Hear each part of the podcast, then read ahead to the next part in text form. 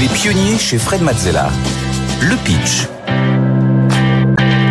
Et on commence tout de suite avec notre premier euh, pitcher. Il s'agit de Hugues de Chaumont. Euh, bonjour Hugues, vous êtes le cofondateur de GoSense. Votre ambition, c'est de faciliter la vie des non-voyants. Vous allez nous expliquer comment. D'abord, je vous rappelle les règles. Vous avez une minute trente pour euh, pitcher devant Fred et Eric. Suivront des questions, puis des conseils également. Mais d'abord, c'est à vous, top chrono. Bonjour, je suis Hugues de Chaumont et avec mon associé François Biraud, nous avons conçu un produit électronique révolutionnaire qui va rendre la canne blanche des personnes aveugles intelligente. Rango est un dispositif, un petit boîtier électronique qu'on va venir clipper sur tout type de canne blanche et qui va alerter de la présence des obstacles grâce à un retour sonore en trois dimensions. Nous avons également conçu Nour, des écouteurs externes aux oreilles qui permettent d'entendre les retours sonores d'Orango et d'être en alerte à tous les sons autour de soi. Rango est un dispositif médical qui permet de détecter les obstacles en trois dimensions, mais qui va permettre aussi à l'utilisateur d'avoir accès à sa localisation, aux horaires des passages des transports en commun, mais également à l'annonce et la description des carrefours et intersections qu'on va croiser sur notre chemin. Aujourd'hui, nous sommes en levée de fonds nous avons déjà récolté 800 000 euros. Nous recherchons 1 million d'euros pour nous développer en France et en Allemagne. Le kit Rango est remboursé à 75% et jusqu'à 100% en France par des aides publiques. Et GoSense s'occupe des démarches administratives pour ses clients. Aujourd'hui, nous avons plus de 530 utilisateurs en France, de 10 à plus de 85 ans, qui sont autonomes en ville et qui reprennent confiance en nous. Alors, si vous aussi, vous souhaitez chuchoter aux oreilles des personnes aveugles, si vous aussi, vous souhaitez changer leur vie et celle de leurs proches, GoSense et l'aventure entrepreneuriale faite pour vous. Merci beaucoup Hugues de Chaumont pour GoSense. Fred, on commence avec tes questions. Oui, merci Hugues. Euh, alors j'ai une première question juste sur la manière avec laquelle ça fonctionne. Alors déjà, on se dit, mais comment ça se fait que ça n'existe pas déjà? Euh, Parce qu'on voit des voitures autonomes qui savent euh, repérer à peu près tous les obstacles et on se dit, c'est déjà bien s'il y en avait des euh, tous les gens autonomes, ce serait déjà euh, une, une bonne première évolution. Mais au-delà de ça, comment vous faites pour relier le son et la vision? C'est-à-dire comment vous transformez quelque part ce qu'on voit en ce qu'on entend? Alors, on va réutiliser en fait chez GoSense notre capacité naturelle à détecter les sons dans l'espace. Ça, c'est le postulat de départ. Ensuite, il a fallu aussi concevoir une technologie, d'ailleurs qui est conçue en France hein, et brevetée à l'international, qui va pas trop solliciter l'utilisateur, ne pas le couper aussi de son environnement. Donc ça, c'est très important. Donc en fait, on va utiliser comme interface le smartphone. Entre les écouteurs Nour et le produit électronique Rango, on a le smartphone qui va faire la connexion. Donc Rango, lui, il va détecter un obstacle, il va envoyer la position en trois dimensions au téléphone qui va retraiter grâce à des algorithmes propriétaires la position de l'obstacle en son 3D. Donc autrement dit, Frédéric, vous marchez dans la rue, vous balayez puisque vous avez votre canne blanche. À gauche, vous avez le mur. À droite, vous avez les voitures qui sont garées. Et en face de vous, vous avez un poteau. L'intelligence embarquée de Rango va tout détecter et elle va limiter le retour sonore à la seule présence de l'obstacle qui est le poteau qui est sur votre chemin tout ce qu'il y a sur les côtés, l'intelligence embarquée va l'enlever pour pas trop solliciter l'utilisateur. Mais ça marche avec des caméras, donc euh, là je, je pose la question quelle est l'utilité du coup d'aller euh, balayer la canne? Parce qu'on pourrait se dire euh, juste on met la canne devant, enfin une caméra, ça suffit pas? Enfin, Ou deux caméras pour voir la 3D peut-être? Oui, tout à fait. Ce qui est très important pour Rango, donc on voit il y a, il y a trois capteurs à ultrasons mhm. sur le dispositif. C'est comme les chauves-souris en fait. Oui, exactement, c'est ça, les chauves-souris ou, le, ou, le, ou les dauphins. Et en fait, les capteurs à ultrasons vont créer un bouclier virtuel en face de l'utilisateur. Tête, pied, largeur d'épaule. Donc on protège le corps. Et alors c'est unique? Vous êtes les seuls à le faire? Ah oui, oui, c'est vraiment unique au monde. On a un brevet. Que dans les autres pays, il n'y a personne qui a eu cette idée-là? Voilà. En fait, depuis euh, quelques années, les technologies aujourd'hui sont matures. C'est pour ça qu'on voit arriver euh, de nouveaux dispositifs euh, technologiques pour aider des, des personnes. Et la mobilité, bah pour nous, c'est quelque chose de très important puisqu'en fait, une personne aveugle aujourd'hui, elle a peur de sortir de chez elle. Les environnements sont surchargés d'obstacles. On a les trottinettes, on a les poubelles, on a aussi la rue qui est partagée euh, avec du piéton, du taxi, euh, du transport en commun. Et tout ça, c'est très compliqué pour, euh, pour la personne aveugle et c'est très accidentogène. Une personne aveugle a un accident par an au niveau de la tête. Et quand on a un accident, bah après on n'ose plus sortir chez soi. Et quand on sort pas de chez soi, on se met à déprimer. 30% des personnes déficientes visuelles sont en dépression. 50% des personnes déficientes visuelles sont au chômage. Tout ça, c'est un coût aussi pour la société. Par exemple, en France, ça représente à peu près 5 milliards d'euros.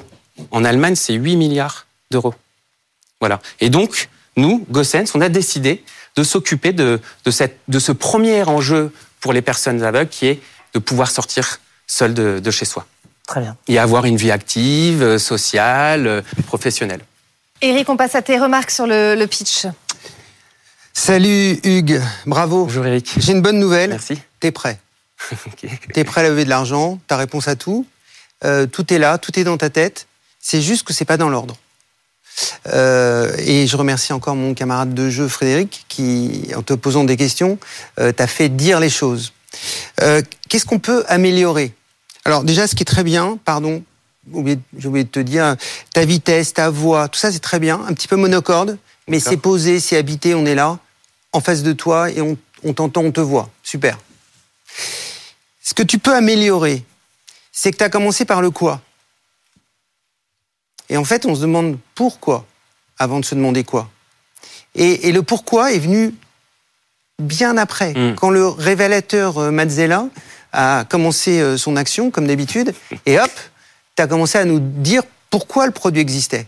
Parce que finalement, euh, la canne qu'on a l'habitude de voir, euh, elle avait l'air de marcher. Or, tu as commencé à nous dire, attention, ils ont peur, l'environnement de plus en plus surchargé.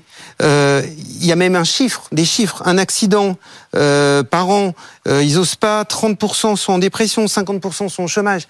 S'ils sortent pas de chez eux, c'est mort. Et, et donc, là, tu me mets ce contexte-là au démarrage, je sais le problème que tu vas résoudre. Et du coup, ta canne, elle devient un ange protecteur. Elle Mm. devient quelque chose de formidable. Et ce bouclier virtuel, que j'ai pas entendu avant, que j'ai entendu après, voilà, on comprend ce qu'elle est.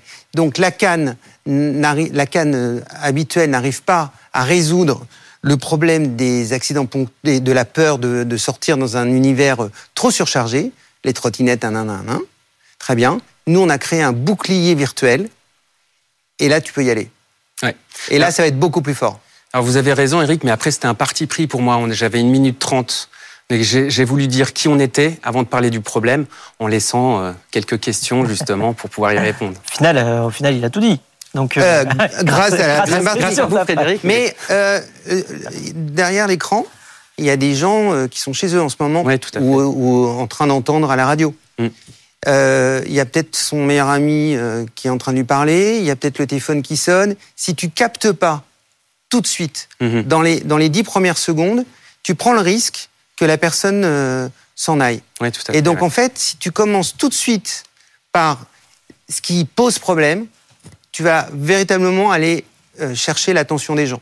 C'est pour cette raison que je pense que c'est déjà très bien et que ça pourrait être encore meilleur oui, tout à fait. en, ouais. en prenant le parti pris de commencer par ce qui donne du sens à ce bouclier virtuel à qui nous souhaitons le meilleur. Hmm, Évidemment. Merci. beaucoup, Hugues de Chaumont. Donc, je rappelle que vous êtes le cofondateur de euh, GoSense. Merci Hugues. Merci. Merci. On accueille désormais notre deuxième pitcher du jour. Il s'agit d'Yvan Delabaume. Bonjour Yvan, vous êtes euh, le cofondateur de Virvolt. Vous voulez convertir les vélos classiques en vélos électriques. Vous avez une minute trente pour pitcher devant euh, Fred et Eric. Suivront des questions et des conseils. Mais d'abord, c'est à vous, top chrono. Merci. Chez Virvolt, on croit qu'il est possible de faire du vélo la mobilité phare de demain. Et le défi est grand. Car aujourd'hui, 60% des trajets du quotidien sont encore faits en voiture. Pourtant, la plupart d'entre eux font moins de 2 km. Selon nous, le vélo électrique sera le levier qui permettra de remettre le plus de monde en selle. Et pour y arriver, il y a encore deux gros challenges à relever. Le premier, c'est celui du prix d'un vélo électrique. En France, le prix moyen d'achat d'un vélo électrique, il est 2000 euros. C'est encore trop élevé. Le deuxième, c'est la durée de vie. Avant, les vélos, c'était pour la vie. On récupérait le vélo de notre grand-mère, de notre grand-père. Aujourd'hui, la tendance s'inverse avec de plus en plus de technologies intégrées qui complexifient les systèmes. Pour nous, le vélo, il doit rester un objet simple, léger et réparable à l'infini. Notre solution, c'est un kit d'électrification. Ce kit d'électrification, il est conçu et assemblé en France. Il permet de convertir tout type de vélo en électrique votre vieux vélo de ville, votre nouveau VTT ou votre vélo cargo. L'idée, c'est faire du mieux avec du vieux ou de l'existant. Ce kit, il est disponible à la vente dans un réseau de 250 professionnels en France, en Belgique et en Suisse. Il est vendu au tarif de 1200 euros et dans certaines villes et régions, il est éligible aux aides et subventions allant jusqu'à 400 euros. En 2023, on a déjà électrifié plus de 4000 vélos. Et notre but pour l'année à venir, bah, c'est faire en sorte que tous les Français connaissent cette, solution et permettre à chacun de passer à l'action. Merci beaucoup, euh, Yvan. Euh, Yvan Delabaume pour Virvolt. Fred, on commence avec tes questions. Alors c'est universel comme concept, on parle du, du, VTT, du vieux vélo qui est dans la grange depuis 15 euh, ans ou 25 ans, et du vélo de ville normal, ça s'adapte surtout En fait, dans l'idée, on pourrait vraiment l'adapter sur tous les vélos. Il y a des vélos qui sont un peu trop vieux, où il faudrait faire trop de réparations, ceux-là, on décide de les laisser encore euh, au garage. Mais notre, notre, le kit est compatible aujourd'hui avec tout type de vélo. Et il n'y a pas de, de, considération un peu de sécurité? Parce que quand on électrifie un vélo, potentiellement, bon, déjà, il faut, faut, manier le vélo euh, électrique, ce qui est quand même différent, parce qu'il y a de la puissance euh, en plus. Et est-ce que justement, pour transformer un vélo normal euh, qui fonctionne à l'huile de coude et un vélo qui fonctionne à l'électrique, est-ce qu'il y a des, lois spécifiques qui empêchent ce genre de transformation? Ouais, tout à fait. En fait, ce kit-là, il est homologué avec une norme qui le bride du, coup à 250 watts. Euh, 250 watts, c'est la puissance que vous allez développer quand vous roulez à 20-25 km heure. Tous les vélos mécaniques du marché euh, ont été testés en fait pour répondre à cette puissance-là. Par contre, sur le marché, on va trouver parfois des kits qui vont monter à 1000, 1500 watts. Bah, Ceux-là, en fait, euh, ne sont pas adaptés à tout type de vélo mécanique. D'accord, c'est un peu le concept, c'est marrant, ça me fait penser au Solex, euh, ouais. tu sais, où on, il, y avait une, il y a un petit moteur, euh, alors maintenant ils en font d'électrique, euh, un petit moteur euh, qui fait tourner la roue, bah, c'est pareil, vous, vous, pouvez transformer un vélo euh, en vélo électrique. Alors quelle est la durée de vie de votre moteur? Est-ce que vous, savez, vous, le savez déjà? On le sait déjà. Euh, nous, on a pris une base de moteur qui est réparable à vie. C'est-à-dire qu'aujourd'hui, tout simplement, on peut enlever les quatre vis ici et redonner vraiment les outils au mécanicien vélo. Euh, il va pouvoir changer les pièces d'usure. Et nous, on fournit les pièces d'usure, bien sûr, bah, sur notre site internet. Et demain, si jamais euh, disparaissait, les pièces sont aussi disponibles partout euh, à vie, en fait. Alors, j'ai entendu 1200 euros. C'est donc le prix du kit oui, tout à fait. Alors donc entre un vélo euh, normal plus le prix du kit, on en revient presque au même prix euh, du, enfin, au même prix qu'un vélo électrique. Alors, bah, le, le, prix moyen d'achat, il est toujours à 2000 euros euh, en France. Après, notre cible aujourd'hui, c'est les clients qui ont Il faut déjà, avoir le vélo. Je veux dire, après, ça dépend Exactement. du vélo. Mais enfin, un vélo, ça vaut pas non plus. C'est pour ça qu'on va aller plus cibler les gens qui ont déjà un vélo euh, et qui ont fait déjà ce coût fixe, qui sont attachés euh, à leur bécane depuis un moment et qui veulent pas s'en séparer. Et, et donc, sur les programmes d'acquisition de vélos électriques, votre kit rentre oui. dedans. Il Tout est homologué fait. pour cela. Donc, c'est-à-dire que si on a un vélo normal, qu'on le transforme en électrique, on peut demander à la mairie ou à la région, enfin aux gens qui euh, offrent des subventions pour les gens qui passent au vélo électrique, notamment sur, sur Paris. Exactement. De... Vous allez être éligible, par exemple, à Paris, c'est jusqu'à 400 euros, à Lyon, jusqu'à 200 euros. Ça dépend un peu des, des mairies et des régions. On n'est pas encore éligible à l'aide de l'État, malheureusement. Eric, on passe à tes remarques sur le, le pitch d'Yvan. Bravo, Yvan. Euh, bon, tu t'étais un peu aidé, mais, mais, mais ça s'est pas vu. Si t'es timide, ça s'est pas vu. T'as été très bon. Euh, moi, ce qui, qui m'a ennuyé, parce que sinon c'était très bien, c'est ta stratégie narrative. C'est-à-dire que, en fait, euh, je sais pas si tu t'es posé la question de ce que tu voulais qu'on retienne. Au démarrage, tu nous as un peu fait la collective du vélo électrique. Et euh, en réalité, tu as as des concurrents. J'en ai coaché un certain nombre. Euh, donc le marché, t'es pas le premier à avoir eu cette idée. Et tu as une cible derrière cet écran et ailleurs de gens qui ont déjà un vélo. Et je pense que ton pitch aurait gagné à être plus resserré sur ta cible et sa problématique. C'est-à-dire que euh, et du coup, ça t'aurait permis de dire en quoi Virvolt est mieux que tes concurrents. Et c'est ce que j'ai pas entendu. J'ai trouvé ça formidable que tu l'amènes.